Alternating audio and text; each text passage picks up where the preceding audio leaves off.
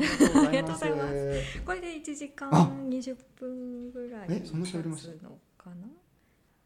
ね今日そうあっという間なんですよね。さすが聞き上手。で ありがとうございます。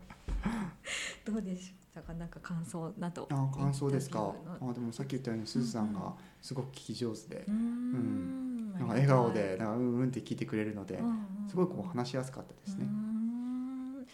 でもなんか今人パンパンなのでうん。人いっぱいいっぱいじゃないですか忙しくて。うんうんうんだから子供でも親が聞いてくれないとかうんうんうんうんもうカップルとかでも話聞かずにスマホを見てるとかあると思うんですよね。うんうんうん。話聞けないっていうのが今の現代人の現状なのかなって思って課題でもあるのかなと思って、ねえ私には全くそれが理解できないというかうん。人の話聞くのが当たり前になっててそれこそなんかこれが普通だと思っちゃってるうんうん。ね、あるんですよね。いや観察してみると面白いですよ、うん。あこの人聞いてないなとか、うんうんうんうん。あるんだそんなことがあって逆になんか思っちゃうんですけうどね。ん。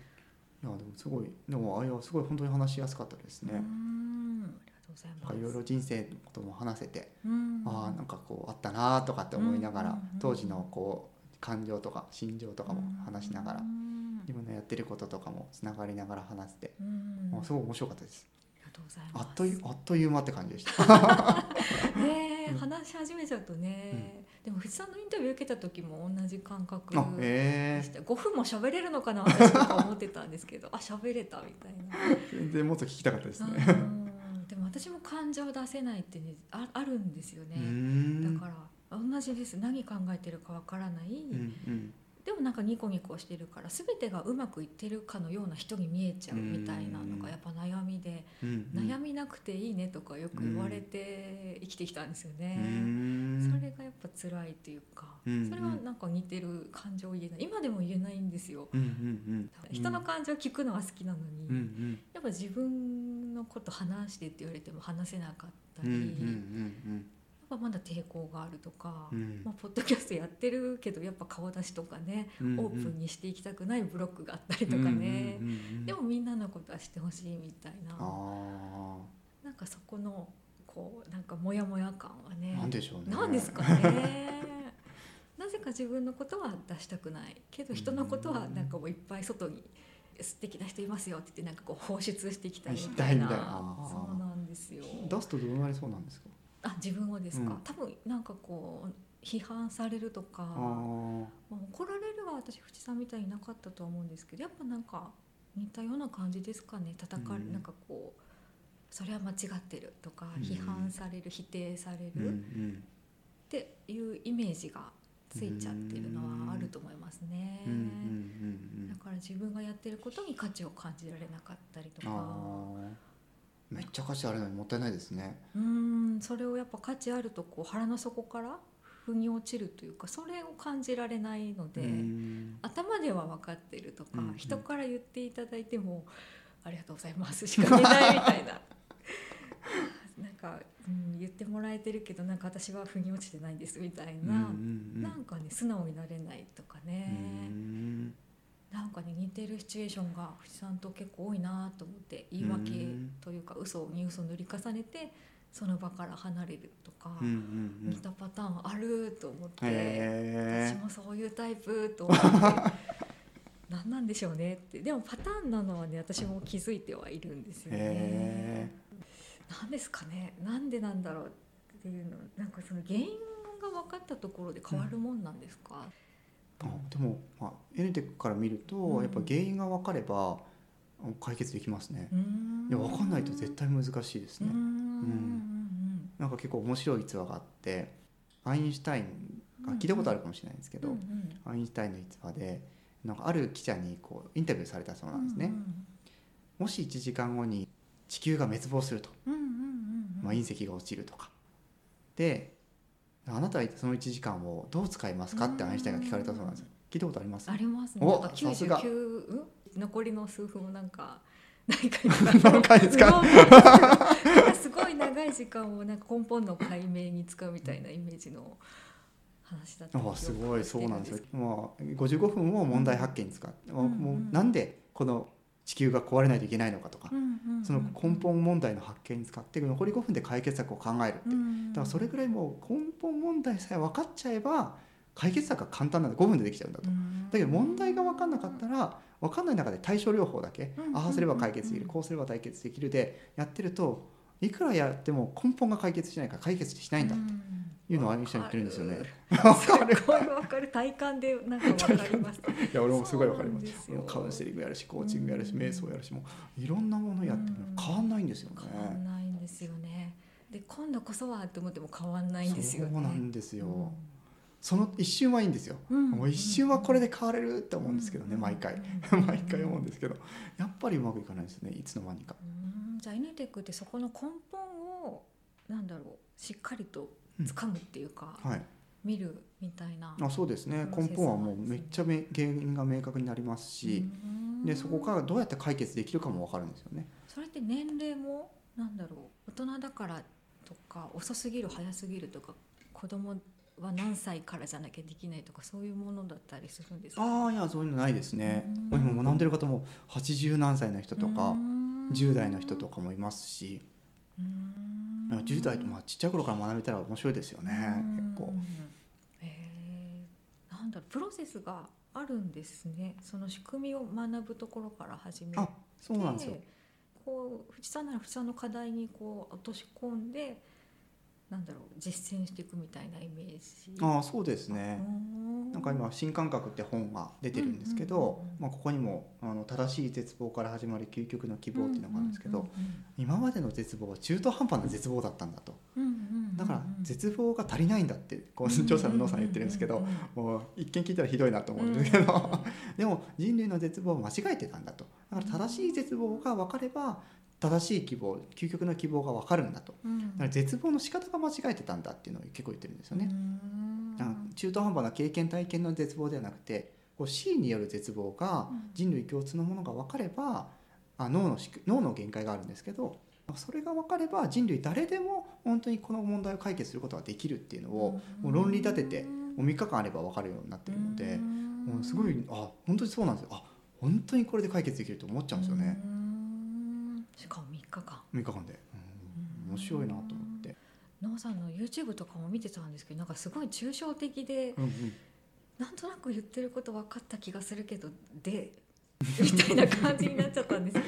なるほどなるほど、うん。なんかすごい抽象度が高いというかうん。うん難しかったんですよね。いや。わかります。俺もそんな感じでしうた、ん、絶望と言われましても何が 何がどうなった状態かをもうちょっと詳しくみたいな感じで確かに。思っちゃってなんだろうと思って。うん。なんかそうなんですよね、うん。初めこう私も抽象的で、うん。もう全然分かんなかったんですよね、うんうんうんでもやっぱこう自分の問題とつながって理解できたりとうんかうんうんうん。してくると、あすごいこと言ってたんだとか、うん。なんかだんだんつながってくるんですよね。うんうん。ねそこですよ。まあ抽象度が高いからいろんな人にこういろんな事象とかねいろんな人にはめやすいとかはあるのかもしれないですけどね。そうですね、うん。結構仕組みで喋ってるので、ううんあ誰にでも当てはまるというか、うんうんううん。んねえ3日間。はい、なんか結構面白かったです。うんうん。3日間か。ってこの長い何十年が3日間かと思いますよね。本当ですね。でもなんかこう言ってくれたようにやっぱ自分のこう感情を出すとか、うん言えない人って多いと思うんですよね。言えないですよね。聞かれることとかも多分ないでしょうし、聞かれても取り繕いませんって思っちゃうんですようんあそうなんですよね。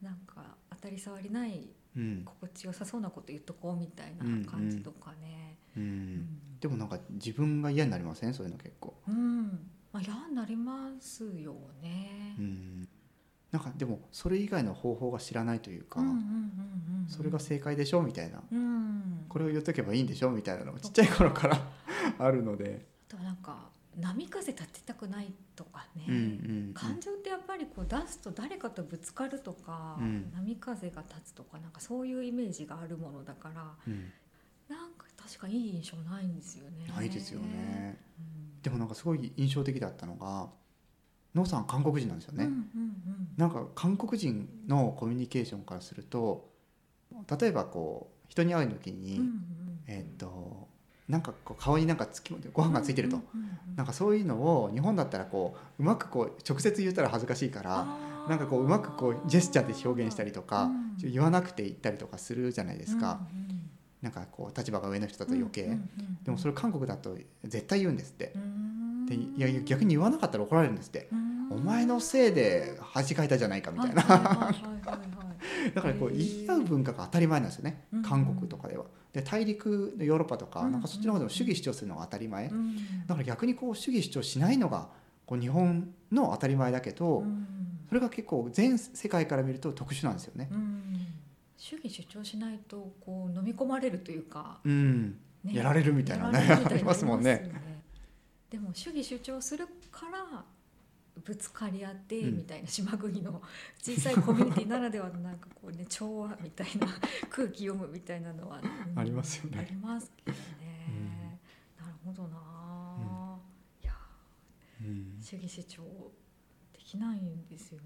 なんかそうですよ。なんかそのやっぱこう人に合わせてしまうのも、合わせない人もいるじゃないですか、主張する人とかクラスに1人とか2人とかね、なんかなんで場を乱すんだろうって当初は思ってましたけど、その人はでもその人なりの家庭環境があって、それが当たり前なんですよね、逆になんでこいつら主義主張しないんだろうみたいな、思ってると思うんですよきっと、うんまあ、海外から帰ってきた人がよく言いますよね、日本人は主義主張できないし場に合わせなきゃいけないから、なんか日本には居づらいみたいな、いる人いますけどだからやっぱそのこうどういう時空間によって自分がこうなりできてるのかとか、この自分も自分によってできてるわけじゃなくてこの周りの環境とか海によって作られてるので、環境が変われば変わるんですよね。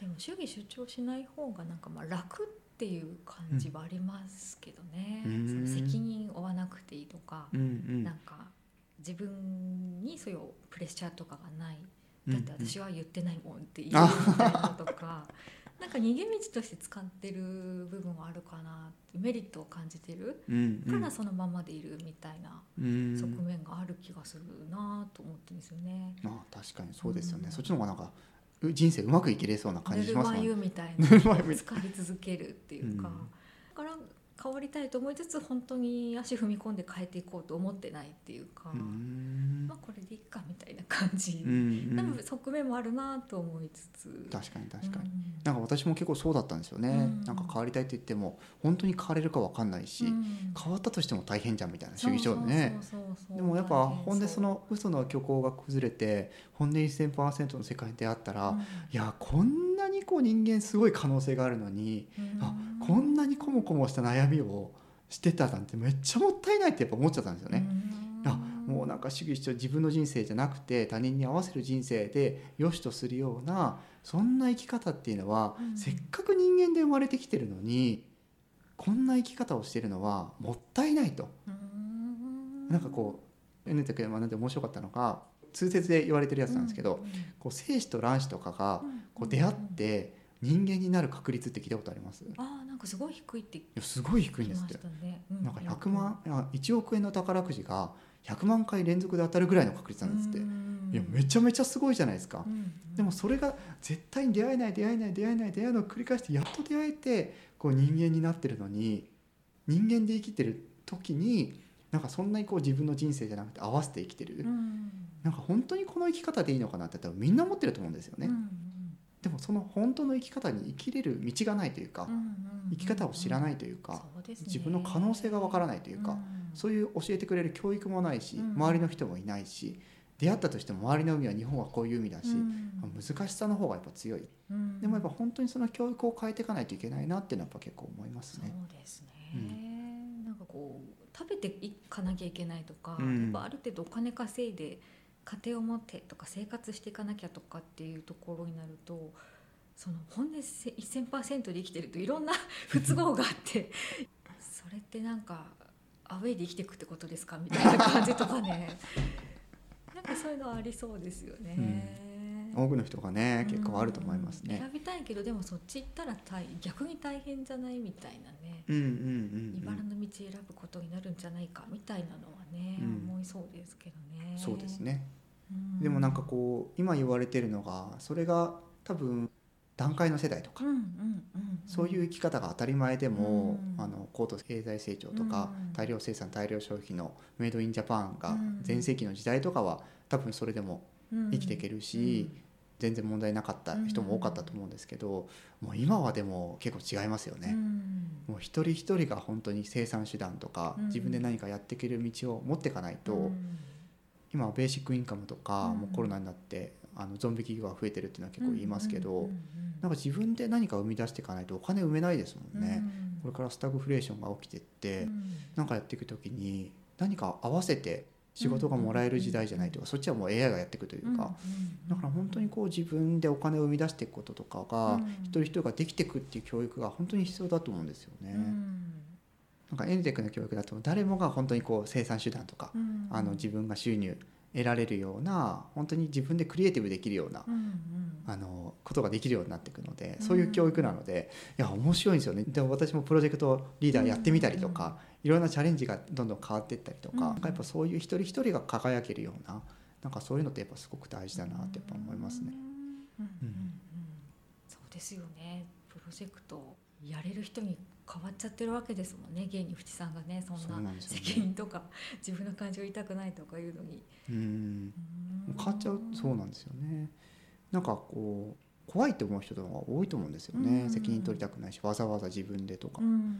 でも今チャレンジしとくのがやっぱすごいいいですよね。面白いですし人生人生やっぱゲームだと思ってるので、やっぱ楽しんだ方がいいなと思いますし。なんかやっぱできることとか悩みも変わってくるし、うん、なんか今一人でできることなんてないじゃないですか、この服着るのにも誰かが作ってるしなんかここに来るにも移動にあるし、一人では絶対生きられないから誰かとやっぱ連携したりとかコミュニケーションを取ったりとかチームプレーしなきゃいけないんですけどその練習に一番なりますもんね。すっごいうまくいかないけど、なんかうまくいかない練習ができるというか、なんか徐々に徐々にやっぱ練習できるし、うんそういうのどんどんやっていきたいなって思いますね。羨ましいですね。いや、すずさんもやってますけどね、いろんな人と。そうてはいる。けどやっぱりなんか不思議な自分でも不思議なんですけどなんかの怖さがあるんですよね。ここまでやったけどもう一歩外に出ようとかもう一歩自分を表現していこうとか思うと急にストップみたいな。音声配信までは OK みたいな。動画配信嫌だ絶対嫌だみたいな感じとか。なんかねブロックがあるよなっていうのがね。なんかでもあるんでしょうね。なんかねあるんだと思います。ちっちゃい頃に無意識に、多分。私もありましたけどね、なんか顔赤くなるんで人前に出るの嫌だとか、なんかそういうのあったけど、うん、何かしらのその原因がやっぱあるのかなっていうのは思いますけどね。うん、私は例えば親の親とかお父さんとかおばあちゃんがこう怒鳴り合うような家庭だったし、長男で生まれて。っていうのもお母さんが厳しかったのもあって、うん、なんかそこがすごく原因につながってたんですけど、うん、なんかそういうちっちゃい頃の家庭環境とか、うん、幼少期の経験が多分あるんだろうなと思いますけどね。ねだから振り返ってみるとなんか今の筆さんはもうまるっきり別人というか当時の自分とは全然違う、あ友達とか言うとあなんか全然違うねみたいな言われますもんね。ね別人なんでしょうね。別に何でしょうね、うん、本人はこう徐々に徐々になので分かりにくいんですけど、でもなんか終わったやつを見ていくとあ確かに人前に出るようになったなとか、あ確かにこういうこと今昔は絶対言わなかったなとか、あ確かにこう些細なこととか言えるようになったなとか、あ気持ちを言えるようになったなとか言われるとあ確かにって思うこと結構ありますもんね。じゃあ一番淵さんの中でネックだったのが感情を出すってことだったんですかね。そうですね。なんか人生においてはそれが結構悩みでしたね。その喜怒哀楽問わず自分の感情をっていう感じあそうです、ね、思っていることみたいな。そのワークショップではどんなことやるんですか？自分の。あワークショップですか、うんうん、あの面白いですよ。なんか幼少期から、なんかその自分がどんなことがあったのかとか、うん、なんかそういうのをこうこうそういう形式みたいのがあるんですけど、そういうメソッドみたいのがあるんですけど、そこを使ってその参加してくれた方と1対1でのちっちゃい頃からのこととか聞いたりとかしながらそこで整理をしたりとか質問したりとかしながら自分でも気づけない無意識とかを結構見ていくようなそんな感じのやってますね。でそこで気づきとかは結構あるので、でも疲れるんですよ無意識見ると。無意識見ると疲れるんですけどね。でもなんかそこで結構いろいろ気づきがあってそこからまあ、そこだけで変わるっていうのもそこは入門編なので、うんうんなんかそこから一緒になんか事象があった時には見てったりとかうん。していくような感じですね。無意識を見るって疲れるっていうのは今まで自分がなるべく逃げてきたものだったので向き合わなきゃいけないんですね。そうなんですよ聞かれるから。それは疲れるわ。疲れるんですよ。すっごい疲れて帰るんですけど。でもなんかこう妙なスッキリ感とかうん。うん。脳はすごい疲れるんですよね。うん。体力は全然ないんですけど。ううんんうん。うん面白いですよぜひ。うんねえ。無意識ね。なんかあるんだろうなとは思いつつ、うん。でも一人ではなかなかたどり着くの難しいんですよね、難しいです本当に。ね私もやっぱりいろんな人にこうなんだろう話を聞いてもらったりとか、うんカウンセリングじゃないけどやっぱそういうのを受けるとやっぱ自分のパターンが見えてくるってうんいうか、うん。幼少期の出来事なんで大人になってから同じ出来事は起きるわけないんですけどなんか違う事象で同じパターンが起きているみたいな、うんうんうんその学校で起きた出来事が会社内のなんか組織とかコミュニティっていう形の中で同じようなことが起きてるみたいなとか、パターンってめっちゃあるわみたいな、うん。あ同じことで私また行き詰まってるとか。うん、うん向き合ってる事柄は違うのになんか引っかかる部分が一緒みたいへー。なそれこそ藤さんの人間関係で引っかかるとか。うんうん。もそうだけどなんか同じことで行き詰まるんだなみたいな。あこれパターンきたみたいな。うん。でもやっぱパターンが分かったところでみたいなのがね、うんうん。あるので、うんうんなんか違うんだろうなっていうのはね気づくだけじゃダメなんだろうなっていうのはありますけどうね。んなるほどなるほど、すごいでもそんなに観察してるんですね。うんん人に対しても思うけど自分に対してもやっぱなんでだろうっていうのはねずっとなんか問いかけてますかね。うんすごいですね。ねでもなんかあんま変わらないから変わりたくないんだろうなっていうかね。うんまあでもさっき言ってたように変わり方がわからないというかう。ん、それもあるかもですけどやっぱ変わった先のメリットが見えてないっていうか怖いとかうん大変なんじゃないのとか、うんやっぱそっちが強すぎちゃうんでね、まあ一回今のままでみたいな感じにはなっちゃうかなってとこですね。うん変わるのやっぱ怖いってね、ホメオスタシスなきゃ働くからなんかこう変わった先の世界大変なんじゃないのみたいな。うんうんうん。のはやっぱね引っかかりますよね。うん。確かに。怖さみたいなのありますよね変化はうね。んなんか藤さんの普段そのリアイスニュースとかでインタビューするときに気をつけてることとか、なんかすごい不思議な話しやすさを感じたんですけど。は い本当ですか？なうんかあるんですか？そのインタビューする時の心がけてることとか。ああそうですね。なんかやっぱこの N テクの教育があると自分がないんですよね。あもうこれ全部虚構なこれが虚構なので。うん。だから全部自分がない状態うん。からこうすずさんの観点に立ってうん。すずさんになって聞くっていうのは結構大事にしてますね。あうー似んてるかも。うん。自分の観点とかフィルターとかを入れない。うんうんなんでそうなったのかとかうん。すずさんの観点から見るとどうなのかとかうんなんかそういうのを結構大切にしてますね。ああ似てる。お。というか私はそれをやりたいと思ってやってるところがありますおね。なんかそういうのを感じますね。聞き方とか。うんなんか人のな脳みそに入りたいってずっと子供の頃から思ってて、うんうん。人が見てる通りに見たいみたいな、うんうん。でもじ双子だろうが何だろうが人生経験とか見てるものも、うん。角度もね微妙に違えば違う時間違う場所を過ごすから双子であっても違う人が育っていくからどんな人間も同じっていうのはありえない、あそうなんですよ。けれどもけれどもそれをこう超えて私はその人の中に入ってうんその人の経験とか感覚とかを全部同じように感じたいっていう好奇心があうって。いやいやそれすごい面白いですよね、うんなんかなんか私もなんかそれは、まあ、エンデクまだまだ思わなかったですけどなんかこう新感覚の本にも書いてあるんですけど、うん。こう一人一人誰一人としても同じ画面を1分1秒ともうん。共有したことは誰もないんだと、ないんですよね。それはありえないじゃないですか。わるでも共感してほしいとかうん共感してくれてるってやっぱ思いやす思い思いたいというか、うんなんかやっぱそれはすごくありますよね。そう、うん。それを同じ眉の中に入りたいっていう。話はさありがとうごっていざいう好奇心。ます。あでもがあるんいやです。エミテックやると面白いですよね。このうん。ないところからどのようにこの宇宙ができるかの仕組みがわかるので、うんうん。だから宇宙の仕組みと人間の意識の仕組みとコンピューターの仕組み全部一緒なんですよ。だからその見方通りにいくと見えるんですよね、うんうんなんかこう同じ景色とかなんでこの人がこう思うのかとか、うん絶対この人はこうなるっていうのが観点に立っちゃうと分かっちゃうんですよね。それがすごいやっぱ面白くて。うん。うん。あほ本当に観点が一緒だとうん現象は違えどあ全部同じ見方しかしないんだなっていうのが分かるんですよね。例えば私だったら怒られないようにとかうんがあると上司と会った時でもうん。例えば料理してる時とかでも全部そこの観点から立ってるんですよね。うんうんでも全部一緒なんですよ。ここに立っちゃうと分かっちゃうんですよねみんな。うん。これは本当に理解ができちゃって、うん。あ本当にここを自由に変えることができることになりたいなって思って。うん。ん。そうですね。観点変えられたら。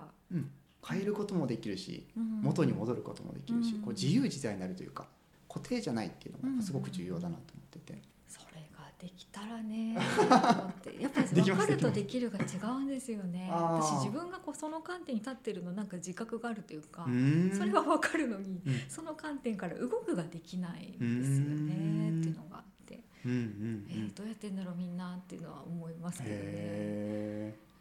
面白いんですよね。そのな観点が分かると、うん。あなんでこの人がこういう行動をしてるのかがうん。分かるんですよね。うん、うんあそうするとこの人がこういうことを期待してるなとか、あこういうことが嫌なんだなとかが見えてくるんですよね、うんなんかそうするとやっぱ仲良くなれるじゃないですか、なんかやっぱそれすごい大事だなと思って、うん。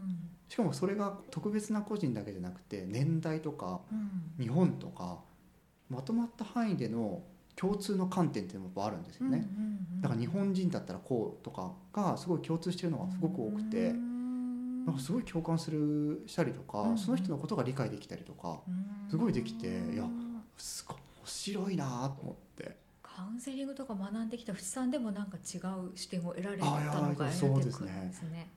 カウンセリングはやっぱこうやり方とかがあるんですけど、なんどうやってその観点に立つかとか、うん。そういうところは分からなかったんですよね。まあ私が初級だったからなのかもしれないですけどでも全然こうないところからどのように観点ができたのかの仕組みのうん。脳の仕組みが分かるのでなんかすごい人類共通じゃないですか。脳はうん外した人いないので、うん、だからそこが分かるとそこからベースに全部作られてるので、いや面白いんですよね。野地さん面白いですね。独自の独自のメソッドを長年かけて。26年かけて、ねえ、うんしかもなんか最初日本語喋れなくてってなんですよ。書いてありましたよね。今でも日本語ね分分かりにくいことってあると思うんですけど本当に正式に学ぶよりもそのコンテンツをちゃんと正式なものにするっていうこととかがすごく大事にされてたので。なんかその藤さんの信じられてるうん。気持ちがなんか羨ましいっていうか何かをすごく信じてるというかなんか怖怖がらずにというかなんかそれ怪しいとかあったかもしれないけどでも自分はこれをすごくいいものだと心から信じて広めていきたいって思えるそのプロセスがなんか私あんまりできなくて、うんうん誰かがなんかこう悪く言っているとかあると、もう「ですよね」とか思っちゃってもうなんかいいと思っててもいいと思いきれないとか広めたいけどあなんか広めるとこういう人たちにこうやって言われるからなとか、うんうんうん。なんかそういう感じになっちゃうので信じきって本当にいいからって言えるのってすごいなってなんか思っちゃうんですよね。でもなんかエルテックがすごいのが、うん。こう信じる世界ゼロなんですよね。理解100%なんですよ。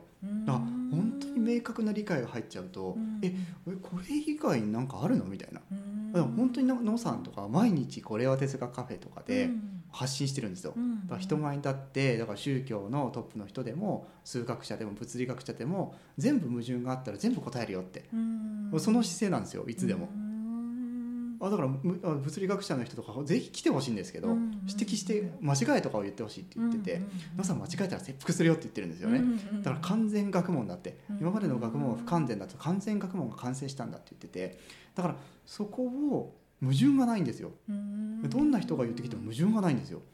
あだから本当にここの論理から来たら本当に矛盾がないことが理解ができちゃうので。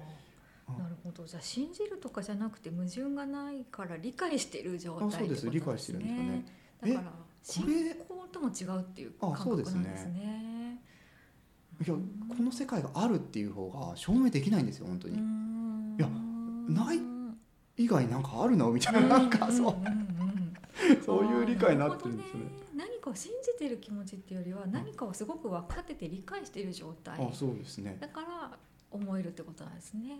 例えばなんか友達の A さんが、うんうん、とまだあんまりこう学校の勉強してこなかったと、うん。だからあの天動説を言ってるんですよ、いや地球は中心だよねと。だって太陽回ってるしと、うん。だからいや天動説って言ってる人に対して、地動説だよって言えます、うん。まあそう思う人もいるかもねとか言って言ってるかもしれない。でも今こう世界だといろんな証明が科学の証明があってうん。地動説じゃなくうん。天動説じゃなくて地動説が通説じゃないですか、うんうん新しい学問ができる時っていうのはうん。すごい目で見たものって信じられないんですよね、もう異端でしかないですよね。異端でしかないんですよね。うん。でも今思えば天動説言ってる人がバカにされるじゃないですか、うんかそれと同じような概念で本当にこの新感覚とかうん。0イコール無限大イコール1はもう新しい概念なんですよね、うん。だから今異端だからめちゃめちゃ批判されるんですけど私 YouTube 見てもノーさん何何言ってんだろうこの人って最初思いました。俺も思いました。うん。でノーさんも言うそういう言うでしょうねって言われてあ思いますみたいな。地動説と天動説の話されて本当その感覚なんだな私はと思って納得しましたけどね。うん何言ってんだろうこの人はってすっごい思って 全然わかりませんと思って何本か本当に何本か見たんですけど、えーありがとうほとんど見たかな。全然わかんない。す すごいさすが知りたい意欲が、うん。でもなんかそうやって理解されてる方の話聞いたり、多分こう実際受けてみたりとかねすると理解に変わった瞬間にそっち側の観点から見れるようになるんでしょうね。あそうなんですよね。なんか見えない時は本当に怪しいんですよね、わかる怪しさ満点でこれ大丈夫かなとか思って。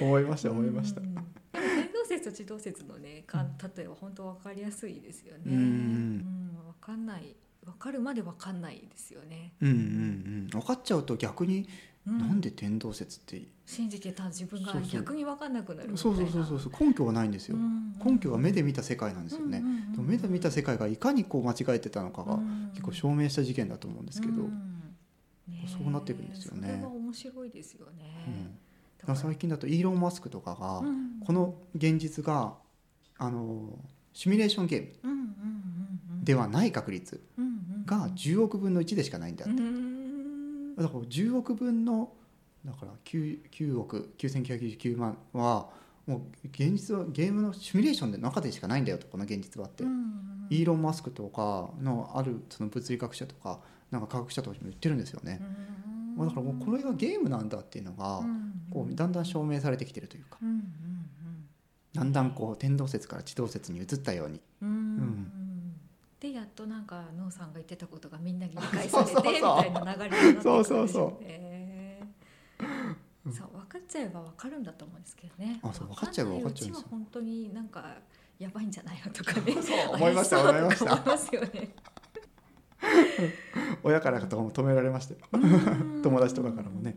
そうですね。理解しちゃうとえこれ以外なんかあるのかなって思うので、うん。だからおいいや違うって思うならこう証明してよみたいな、うんうん言ってきてよっていうのは結構思いますもんね。ね、なんかそういうなんか本当に物理学者対ノーさんの対談とかね、あったらあやりたいんですよ。ですよね。野さんすごく求めてて、うん。うん。なんで来てくれないんだろうと思ってそうね、うん。そういうの見てみたいですね。そうですね。うん。面白い。ありがとうございはい、ました。ありがとうございます。